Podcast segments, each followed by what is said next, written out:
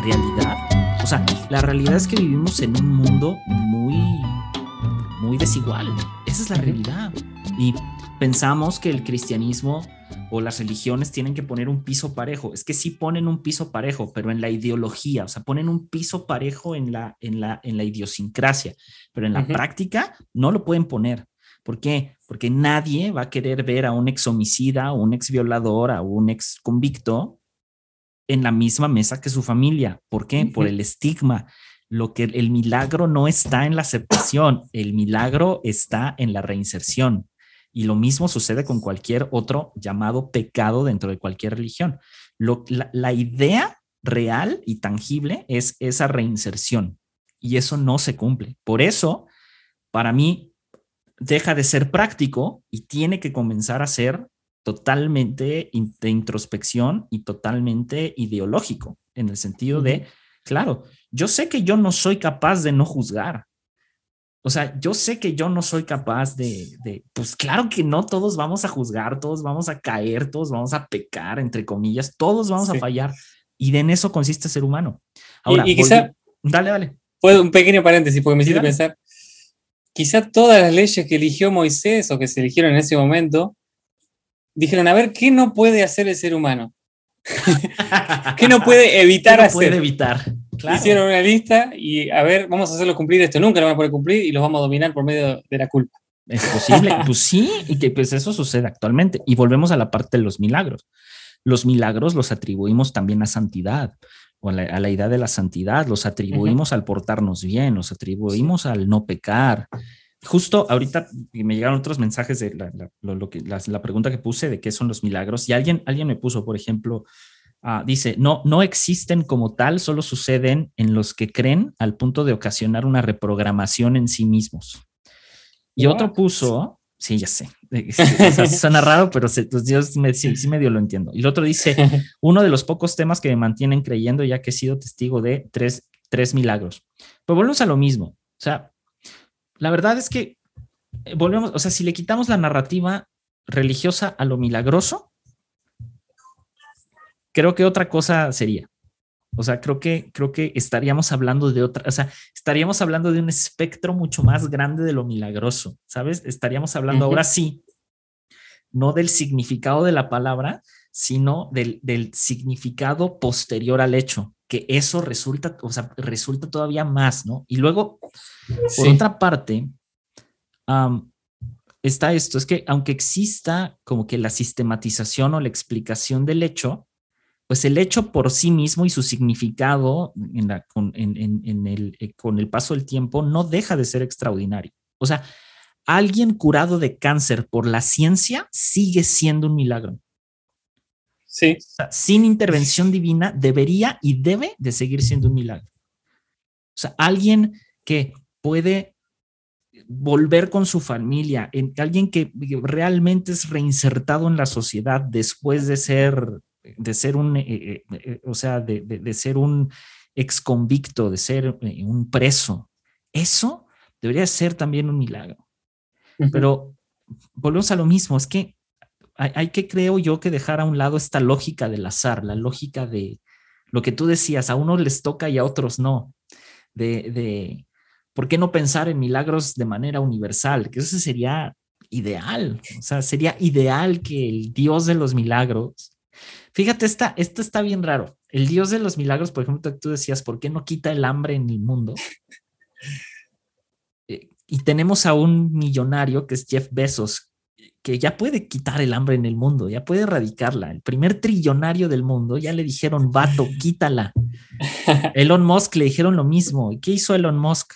Sacó a la luz documentos de la ONU y de la UNICEF donde los recursos que van para la erradicación del hambre se utilizan en otras cosas y además hay abusos sexuales en, el, en África. O sea, dices, vato, o sea, claro, porque la corrupción del ser humano entorpece la idea del milagro, por supuesto.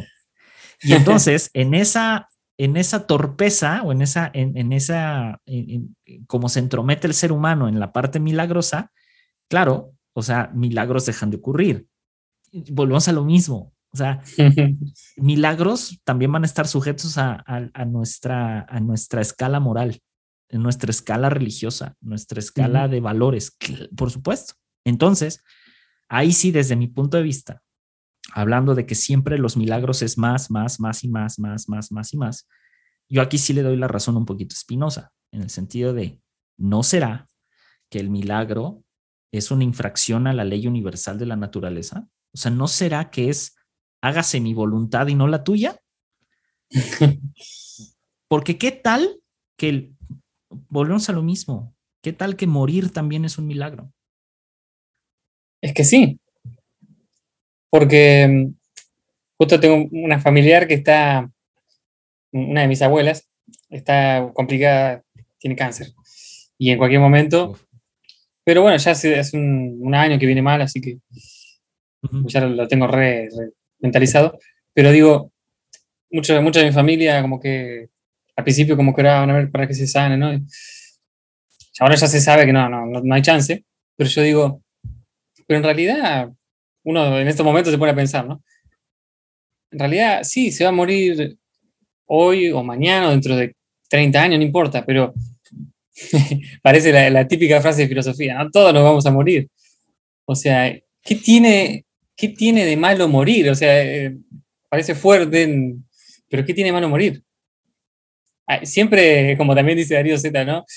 Siempre uno muere a destiempo, nunca uno muere en el momento que tenía. Nunca muere a tiempo. Por más que muera un niño de 10 años, que es, una, tragedia, eso es a destiempo. Pero cuando muere a los 80, también es a destiempo, no se quiere morir. Si pudiera decir, dame 10 años más o 15 años más, te lo va a pedir. Porque tenemos miedo a eso, a eso desconocido. Y justamente tiene que ver, los milagros tienen que ver con lo desconocido, con lo que no se puede conocer y la muerte es algo que, tampoco se puede conocer. Y, quería tocar otra casita que dijiste antes, el tema del azar, que también lo mencionaste ahí, eh, esto de la, contingencia, de las coincidencias, las coincidencias y los milagros, ¿no? Porque hasta qué punto un milagro tiene que ver con esto también de que si te morís o no te morís. ¿Hasta qué punto un milagro es bueno o es malo o su consecuencia es buena o mala? Porque hay un caso tragicómico de una campaña que hubo acá en, Buenos Aires, una campaña evangélica de milagros, donde oraban, oraban, viste, antes en los 90 se oraba y la gente se caía, eh, o algunos recibe. y se caían. Acá había un pastor que agarraba el saco, Freyson, agarraba el saco y lo revoleaba y la unción del saco. La unción, la unción del saco. Como Benny también. sí, se copió de Benny Y caía la gente, algunos, otros no, ¿viste? no sé. Y resulta que en una campaña no era de él, era de otro. También habían orado así y una persona se cayó, aparentemente nadie le había orado, pero estaban orando así en general. Se cayó porque Dios lo había tocado, ¿no? Se cayó arriba de una piedra a la cabeza y murió. Entonces vos decís, eh, vos decís, ¿qué onda, Dios? ¿Qué te pasa? Lo, lo, lo, sanas y lo matas. ¿De qué se trata? Es como, ¿what? Recibió el Espíritu Santo y murió. Murió. o, no sé, o quizá, no sé, Dios se equivocó, dijo, uy, no, era el de al lado. O no sé, ¿viste? O, no se dio cuenta Dios de correr el, o el ángel, de correr la piedra, qué sé yo. Cometerán errores los ángeles también. ¿Cometerá errores Dios? imagínate, imagínate un Dios que comete errores. Como también había otra, otra historia así muy de mucha coincidencia que, la, expliqué en un episodio que hablé de la suerte, que había una señora allá en Estados Unidos, en, Texas creo que era, que estaba sentada en su, en su sillón tomando un tecito y de repente ¡pah! sintió un golpazo en la pierna que le dejó la pierna inmovilizada. Resulta que había un meteorito que había atravesado desde no sé dónde, venía de qué parte de la galaxia. Se fue achicando, se fue achicando, se fue achicando, llegó hasta la atmósfera de la Tierra, se fue haciendo chiquitito y se hizo una piedra, así, ponerle de este tamaño. Atravesó, el techo y le pegó en la pierna y le dejó eh, la pierna sin capacidad. Bueno, eso es tener mala suerte, ¿no? es un milagro. O a lo mejor es un milagro. Un milagro al revés. Wow. Es que sí, no sé, o sea, para, mí la, la, idea del azar, o sea, la idea de, como dices, de la suerte, hay que recordar que los milagros también obedecen a esta idea del azar y de la suerte. Volvemos a lo mismo, porque a, unas, a unos sí y otros no. Y la manera de explicarlo siempre es la soberanía de Dios. El concepto de la soberanía de Dios. Es que Dios es soberano. Dios sabe a quién sí y a quién no. Entonces, volvemos al punto de Dios. Dios tiene favoritos.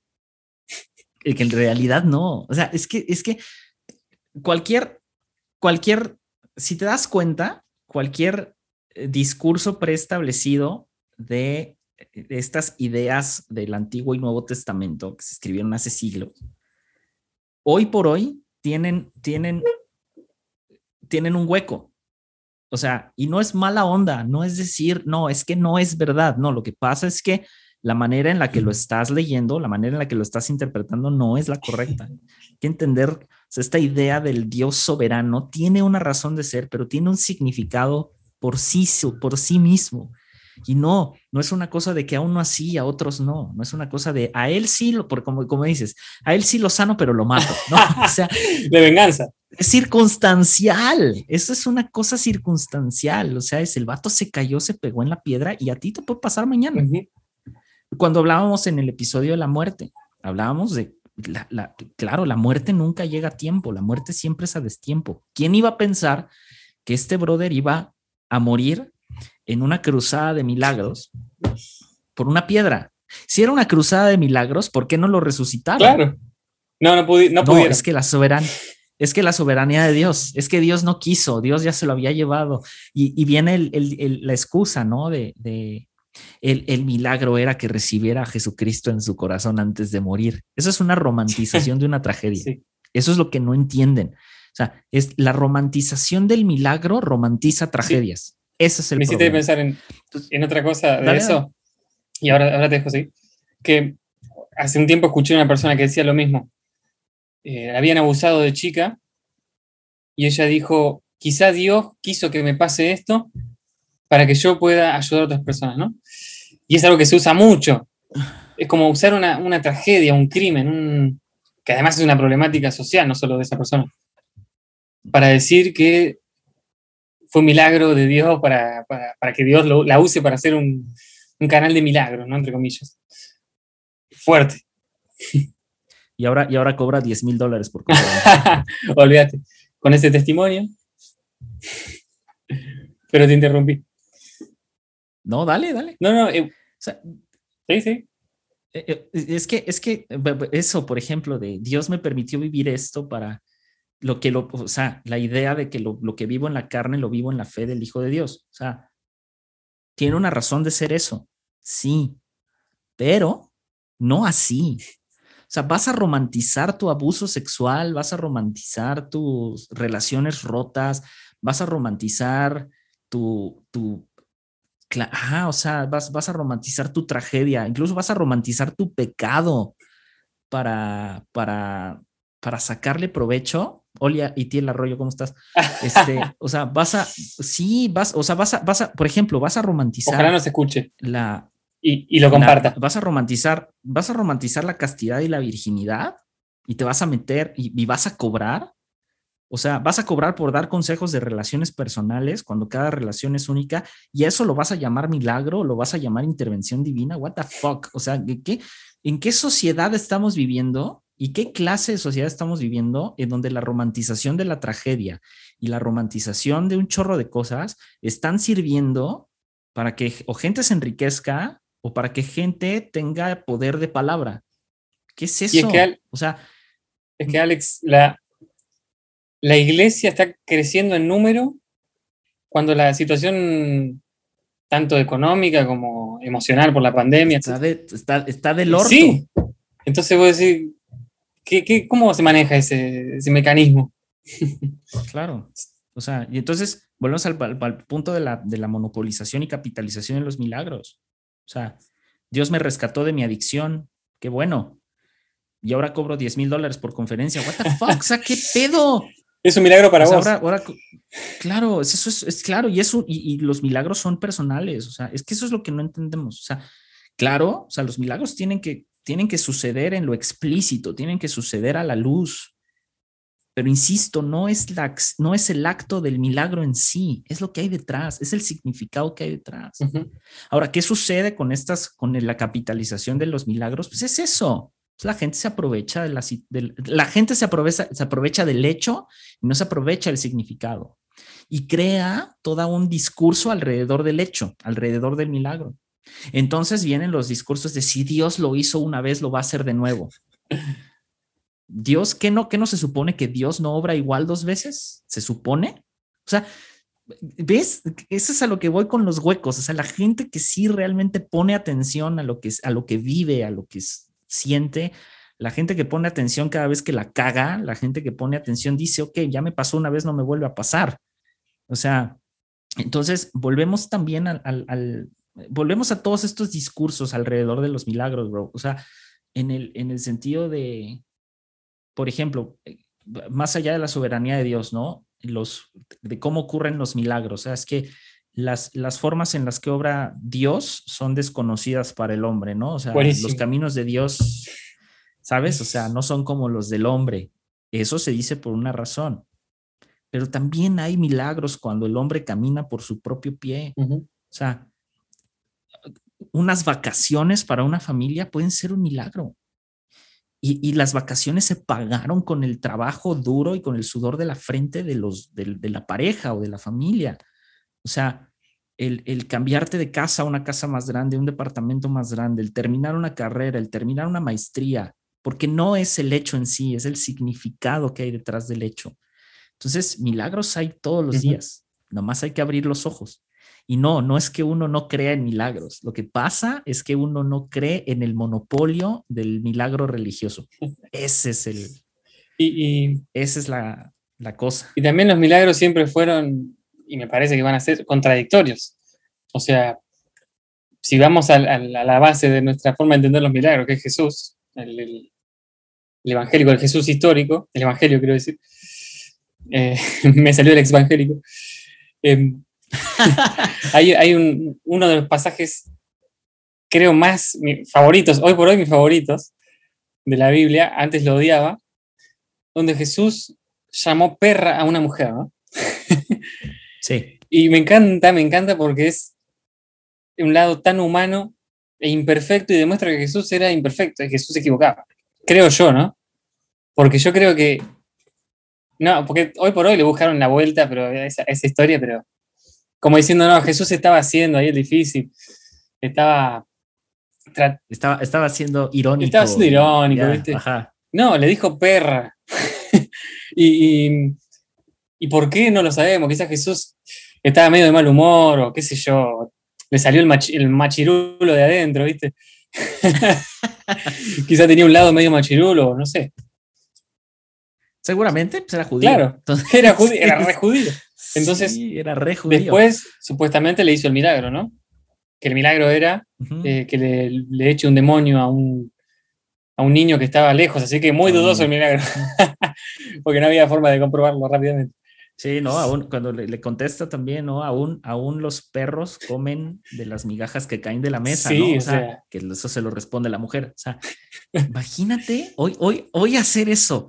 Imagínate hoy que un pastor, un líder religioso le diga a una mujer. Estás cancelado. De, estás, eres una. No manches, te meten a la cárcel. Sí, sí, o sea, sí, decirle a una mujer hoy en día eres una perra. O, o sea, como pastor. Entonces, como pastor, claro.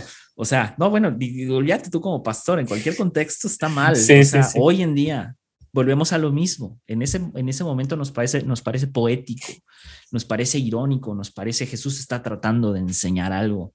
La realidad es que tal vez se equivocó, o tal vez el autor se equivocó. Puede ser. Porque existen las dos posibilidades. Pero pensemos en que Jesús se equivocó como humano. Pensemos en que se equivocó en su discurso y la corrigió. Y dijo, bueno, órale, va, te voy a dar chance. Te voy a hacer el milagrito, ¿no?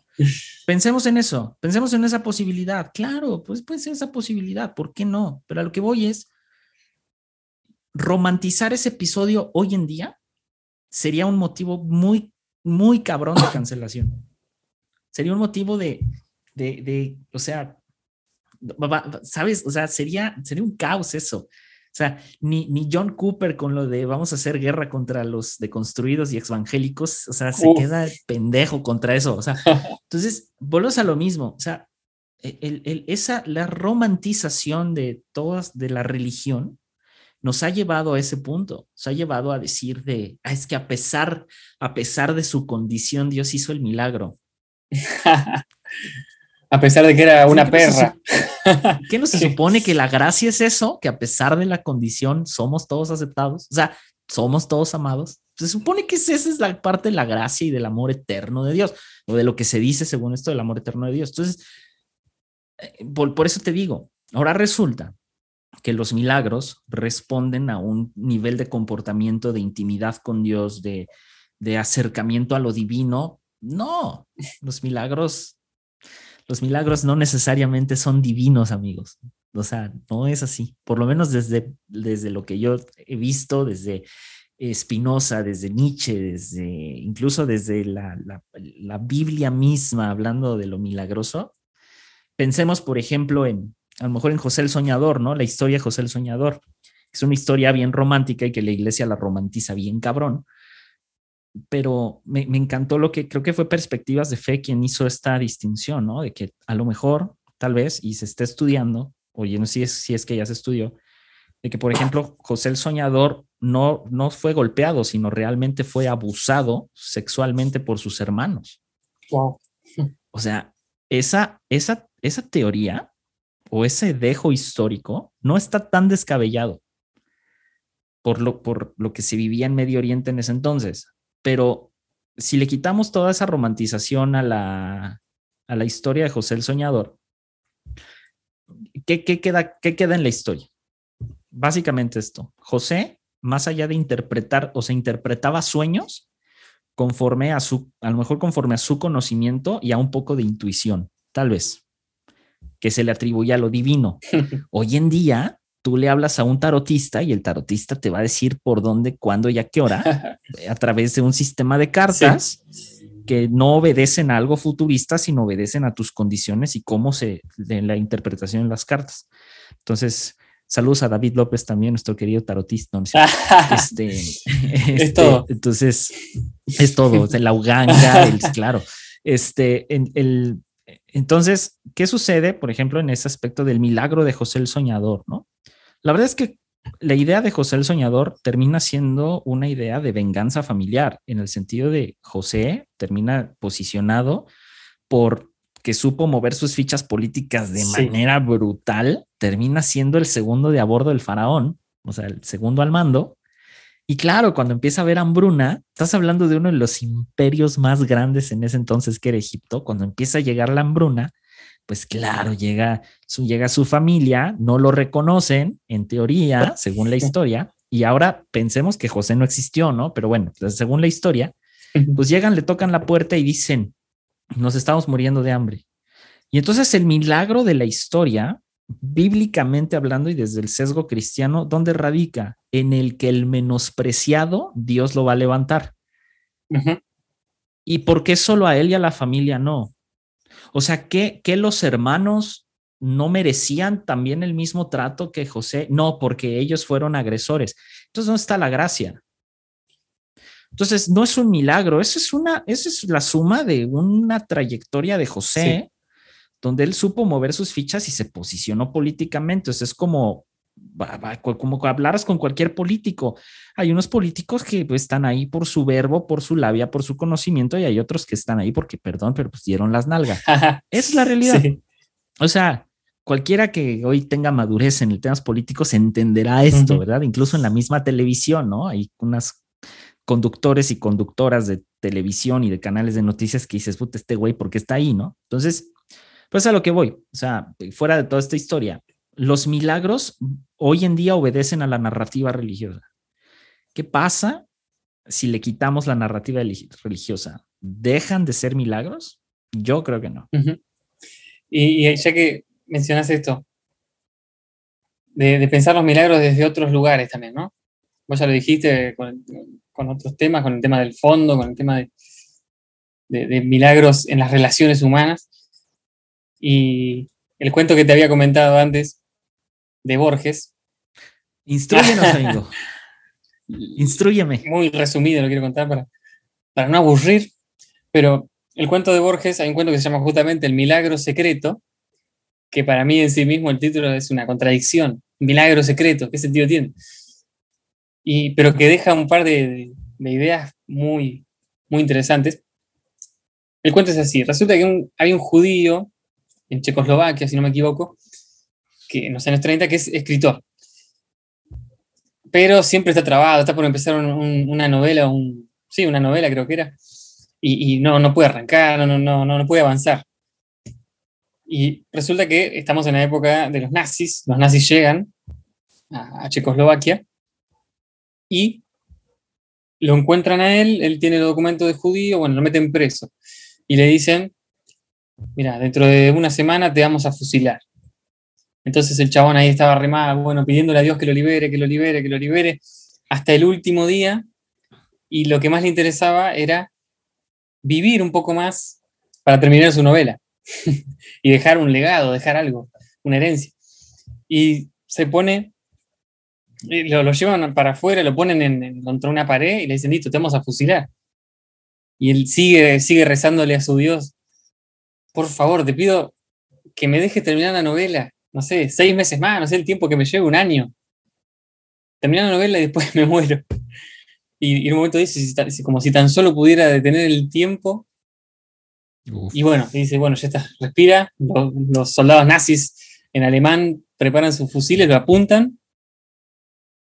Pero pasa un minuto, no pasa nada, dos minutos, él está con los ojos cerrados, esperando el disparo, pasan cinco minutos y no había pasado nada, y abre los ojos y parecía que el tiempo se había detenido.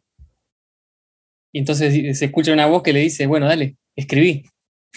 Y él agarra un papel y empieza a escribir, escribir, escribir. Pasa una semana, días, meses, y termina pasando un año hasta que él termina los personajes, le pone todos los, con todos los chiches de la novela, como él la quería hacer bien perfecta, la corrige, la arregla toda. Pasa un año y dice, listo, ya está, fin. Y ahí se escuchan el disparo de los fusiladores y muere. Wow. Y, me parece interesante porque no sé por qué razón tenemos una necesidad de que nuestra muerte o antes de nuestra muerte tengamos un propósito. Tengamos, dejemos una herencia, dejemos un legado. Como que ese es nuestro, nuestro milagro que queremos dejar acá, de alguna manera.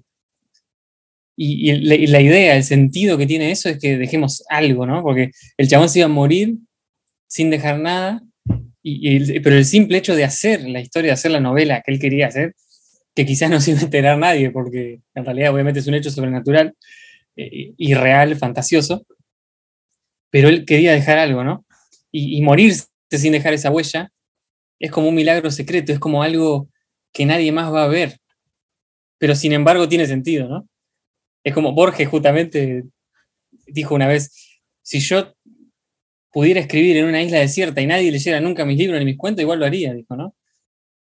Como que necesitamos, tenemos esa necesidad de, propósito. ¿No será que el, o sea, la ausencia, claro, o sea, ¿no será que la ausencia de propósito no le, no, no, no le da o no, o no satisface la muerte? O sea, eso, amigos, fue el celular de Santi. Sorry, sorry. si esto ya tiene música, está musicalizado y ambientado, no. No. No. Otra vez. Este. Para que lo apague. Satanás. el, espíritu del celular, el, espíritu de la llamada inoportuna. fuera. fuera. Fuera. Este. Ya, o sea, insisto, no será, o sea, no sé, para mí, para mí la idea de propósito dejó de tener para mí sentido cuando entendí que cualquier cosa puede ser un propósito. O sea, ser bueno en tu trabajo puede ser un propósito, ser excelente estudiante puede ser un propósito. Lo que hay detrás es lo que dices, la idea de dejar algo. Pero esa idea de dejar algo en relación con lo milagroso siempre va de la mano con dejar algo grande, con dejar más. Y luego eso no necesariamente es benéfico, o sea, benéfico. Ejemplo, las empresas, por ejemplo, que ricos heredan a sus hijos, a veces terminan en quiebra. Por lo tanto, ese legado no necesariamente fue bueno. Entonces muchos dirán, bueno, no, si el legado, la herencia sí es buena, pero, pero ya es responsabilidad de cada quien, ¿no? Lo que hace con esa herencia. Pues lo mismo sucede con el milagro. O sea, el milagro, insisto, per se, el hecho per se no es lo, lo, lo, lo, o sea, lo significativo. significativo es y luego que sigue. Y tú decides si eso lo, lo retribuyes o lo, lo, lo, lo malusas. O sea, y por ejemplo, el mal uso de un milagro, como dijimos hace rato, puede ser la capitalización de eso. O sea, la capitalización a costa de una tragedia, eso es, eso es fatal, brother. O sea, eso es, eso es horrible. Entonces, no sé, Manix, o sea, creo que creo que una de las cosas más interesantes eh, respecto de milagros y respecto de, de esta idea de los milagros es, para mí, está centrada en, en quitarle a los milagros esa narrativa religiosa. O sea, yo creo que creo que necesitamos entender lo que decías hace rato, o sea, esta cosa del el propósito y del milagro detrás del propósito es no, no, no, o sea, no, no, no, no, no se centren en el hecho, no se centren en y, esto y esto a dónde me va a llevar, no, céntrense en, en en qué hay detrás de esto, o sea, qué hay detrás de esto que está sucediendo, qué hay detrás de, por ejemplo, qué hay detrás de ese milagro de terminar la carrera que realmente quiero estudiar, qué hay detrás de qué significado tiene. Eso es lo importante. Todo lo demás, para mí, yo creo que estorba. Para mí, por lo menos. No el hecho, por ejemplo, de recibirse de una carrera en sí mismo, sino qué vas a hacer con eso. No, claro. O sea, es, o sea, por ejemplo, pues, o sea, estás estudiando y es el hecho de estudiar, ese es el hecho de estudiar, no, realmente es el hecho de estudiar lo que quiero estudiar. Y, por ejemplo, eh, cosas válidas, vamos a pensarlo, ¿no? El estudiar una carrera porque me va a dejar una mejor posición económica. Brother, ahí está. O sea, no es el hecho de estudiar la carrera, es el hecho de la posición económica, de que quieres cambiar tu posición económica. Ahí está. Y cuando lo logres, vas a saber que no solo fue la carrera, sino que también fue el trabajar, el conseguir ese ascenso, el, eso es lo, eso es lo que hay detrás. Pero igual vas a ser infeliz. lo que, pues es que define felicidad, o sea. Es verdad. ¿qué, qué, qué pasa? ¿Qué pasa si la felicidad para personas, para una persona, está en la riqueza? O sea, Sí. Eh, pues es su concepto de felicidad, o sea, contrarréstaselo. o sea, dile, dile, no, no, no, felicidad es estar de o sea, hippie en una playa y que la vida fluya. Bro, o sea, hay gente que no nació con esa estructura, o sea, digo, hay gente que podemos vivir con las dos, o sea, personalmente, o sea, yo no, no tengo una idolatría por las riquezas ni nada, pero sabes que, sabes que hay comodidad detrás de. Entonces, eh, eh, y claro, aquí van a decir, no, es que estás hablando desde tu privilegio. Pues sí, pero es algo que es algo que ha costado. O sea, el privilegio a veces, a veces y no siempre también cuesta. Hay en ocasiones que no, hay, que, hay gente que nace así. O sea, lo he dicho en repetidas ocasiones. O sea, a mí eh, creo que el único, tal vez el privilegio que tuve, por lo menos, fue unos papás que estuvieron chingue y jode atrás de mí diciendo estudié una carrera, estudié una carrera, estudié una carrera, pero ellos no me la pagaron. O sea, yo me pagué la escuela y, eh, no era una, no era la escuela del Estado. O sea, porque además yo ya no pude entrar a la, a la universidad del Estado, o sea, a una universidad pública, tuve que entrar a una universidad privada y me costó muchísimo. O sea, yo acabé la carrera tarde, ni siquiera la acabé en, en el tiempo me tuve que salir un año de la carrera porque no podía pagar la universidad. O sea, fue un martirio, sí, fue un martirio. El problema es que, insisto, muchos, ah, bueno, pues es que estás hablando de tu, de tu privilegio. Sí, o sea, no está mal, pero siempre y cuando el privilegio no lo uses para excusar tus pendejadas. Ese es el problema. Entonces, claro, o sea, para mí, por, ejemplo, hablando de milagros, o sea, te voy a hablar de un milagro muy personal. O sea, algo que yo sí concibo como milagro. Por ejemplo, para mí llegar a Guadalajara, o sea, llegar a, aquí a esta ciudad, para mí ha sido como un milagro tras milagro. O sea, soy muy honesto. O sea, y no, no es una cosa de Dios y la provisión de Dios y shando, shando, no, o sea, ha sido porque uno fue aquí donde encontré una estabilidad laboral así bien, o sea, y la otra fue que me abrió las puertas a conocer otro estilo de vida, no hablando económicamente ni monetariamente, sino es una ciudad muy diferente a las ciudades en donde yo había vivido. Entonces me abrió la mente en muchos sentidos, me hizo cambiar en muchos sentidos, me ha hecho cambiar para bien en otros. Este, y, así, o sea, personalmente hablando, para mí ha constituido un milagro y un crecimiento muy fuerte que ha costado un chingo de trabajo. Y no solamente crecimiento en lo laboral, en lo económico, en lo académico, sino en, como persona. No soy perfecto, evidentemente no. Me falta un chingo, claro que me falta un montón, pero para mí ha sido así. Hay gente, por ejemplo, que se topa con otras personas y para ellos esas personas les ayuda, es un refugio en medio de tormenta, en medio de una depresión, en lo que sea, y eso también constituye un milagro. Entonces, ese es a lo que voy. O sea, no, para mí fue a partir de entiendo, ahí, entiendo. No está, no está relacionado con una cosa de deidad, o sea, claro. O sea, Yo creo que cuando eres dale, dale. Vos decías eso, ¿no? De, tu experiencia y yo creo que en, mi caso con mi relación con mi, con mi esposa, para mí es como un, un remilagro, es como algo, viste eso que, que, se dice, ¿no? Una coincidencia de encontrar a la persona y toda esa eso me parece una, una boludez, pero, pero cuando creas ese vínculo, que es un vínculo que se trabaja también, es como decir, uno se compra una casa y parece tener que romper el traste trabajando para lograr un vínculo también. Y igualmente sigue siendo un milagro para que llegue a ser lo que es, ¿no? Y como que eso te cambia también la perspectiva. Eso es un milagro. O sea, hay gente que se la pasa buscando otro tipo de, milagros o de cosas fantasiosas y se pierde de trabajar para esos supuestos milagros, que en realidad para mí los más valiosos son las relaciones. O que nosotros, nosotros eh, estemos de punta a punta del continente hablando de filosofía, también es un milagro. Qué linda que es la filosofía. O sea, ¿en qué, claro, o sea, ¿en qué, ¿en qué momento, volvemos a lo mismo a lo que decía al principio, o sea, ¿en qué momento se dan todas estas circunstancias? O sea, es un en un millón. O sea, eso por sí solo ya, ya es de no manches, o sea, ¿cómo? O sea, el, justo el otro día estaba platicando con un amigo que empezó a escuchar malditas preguntas humanas y me dice, oye, yo no sabía que tenías este podcast, no sé qué, y le dije, ah, sí, le dije, luego con un amigo, es que me dice, oye, ¿de dónde es Santi? Y ya le dije, no, pues es, pues es argentino. Me dice, pero vive en Guadalajara. Y le digo, no. Me dice, ¿cómo? Y le dije, sí. Me dice, no manches, ¿y cómo se conoció? Entonces le empecé a contar la historia. Y fue como de, o sea, él me dijo, vato, dice, o sea, ¿estás consciente que es una posibilidad en un millón? Pues sí.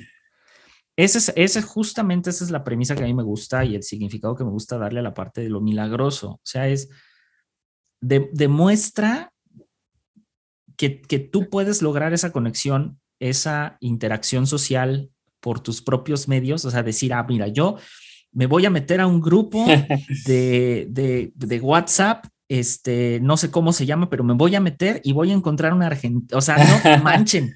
Entonces, y, justo, mira, me, sorprende ahorita que lo que decías de las relaciones, es que es tan, ah, es, es, tan, es tan, tan bello la parte de las relaciones personales que a la vez es un pedo, es un súper conflictivo, pero, o sea, es bello. Y lo decías, hay gente que se está desperdiciando buscando lo religioso, o más bien el milagro religioso, que se pierde del milagro de la vida misma y lo hablaste en las relaciones. Hay gente que está buscando la esposa y el esposo que Dios tiene para mí y la ta, no sé qué. Güey, salte a la calle, invita a alguien a salir, eh, cotorrea, o sea, convive, platica, comparte, este, vete, échate una birra, este, tómate algo con esa persona, atrévete, dile, güey, me gustas, me encantas, vamos por unas tortas, jala.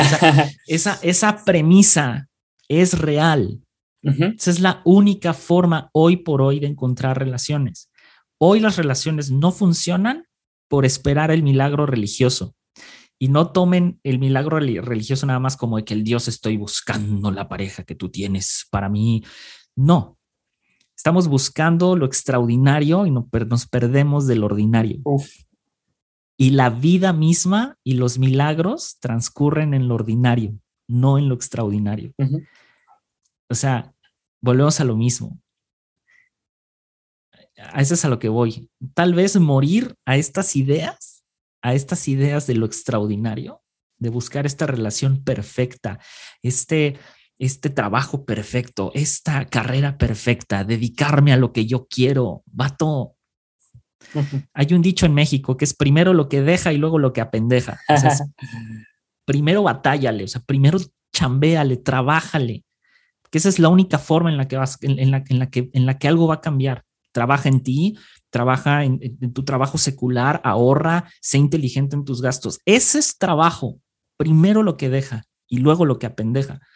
O sea, ya después te dedicas tiempo a lo que quieres. Y en las, creo que en las relaciones está haciendo exactamente lo mismo. Nos perdemos del milagro de amar porque estamos esperando amar de manera extraordinaria y que nos amen de manera extraordinaria y nos perdemos de la manera ordinaria en la que suceden las relaciones interpersonales.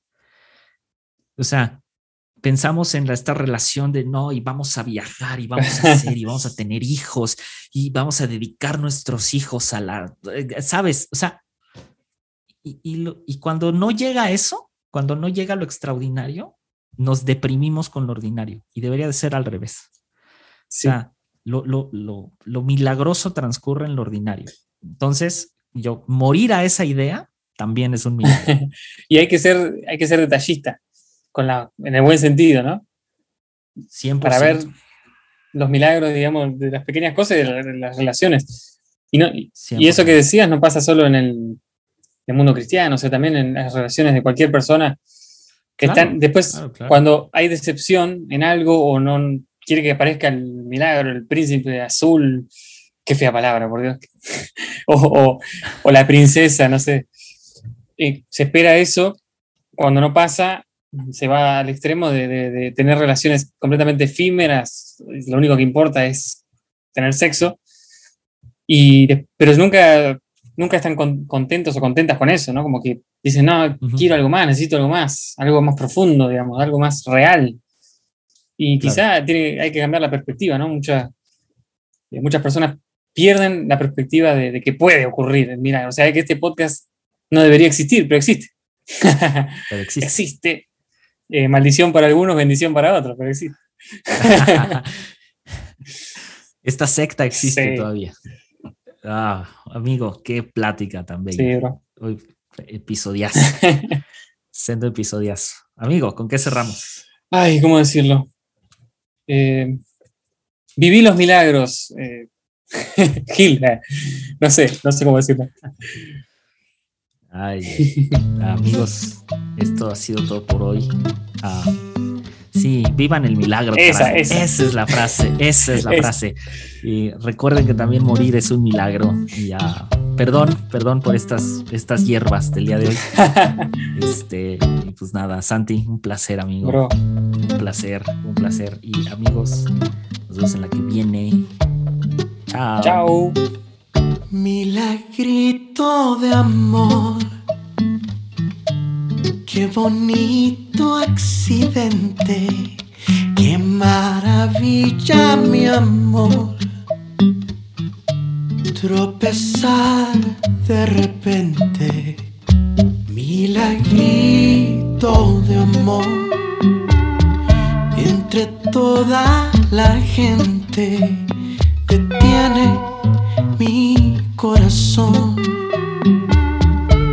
El tenerte de frente. ¿Quién diría que el tranvía transportaba un tesoro en su tripulación?